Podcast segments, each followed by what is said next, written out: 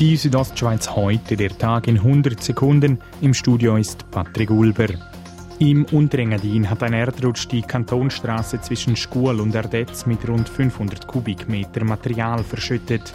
Die Straße ist darum gesperrt. Dazu Jatschen Kienz vom Tiefbauamt Graubünden.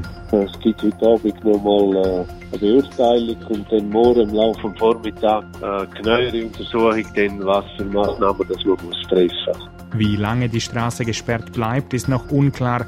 Eine Umleitung für Fahrzeuge bis 18 Tonnen ist signalisiert. SVP-Parteipräsident Albert Rösti tritt im Frühling ab. Das hat er gestern bekannt gegeben. Der Präsident der Bündner SVP, Heinz Brandt, erklärt gegenüber RSO, dass sich Röstis Nachfolge wieder mehr Zeit für die kantonalen Parteien nehmen müsse. Und? Der braucht eine Persönlichkeit, die führungsstark ist und knallhart weiß, was sie will und wo auch in der Lage ist, in diesen Kantonalparteien zu motivieren. Die SVP will Ende März über Röstis Nachfolge entscheiden. Bei der Neuwahl hat auch die Bündner SVP-Nationalrätin und Vizepräsidentin der SVP Schweiz, Magdalena Martullo, ein Wörtchen mitzureden.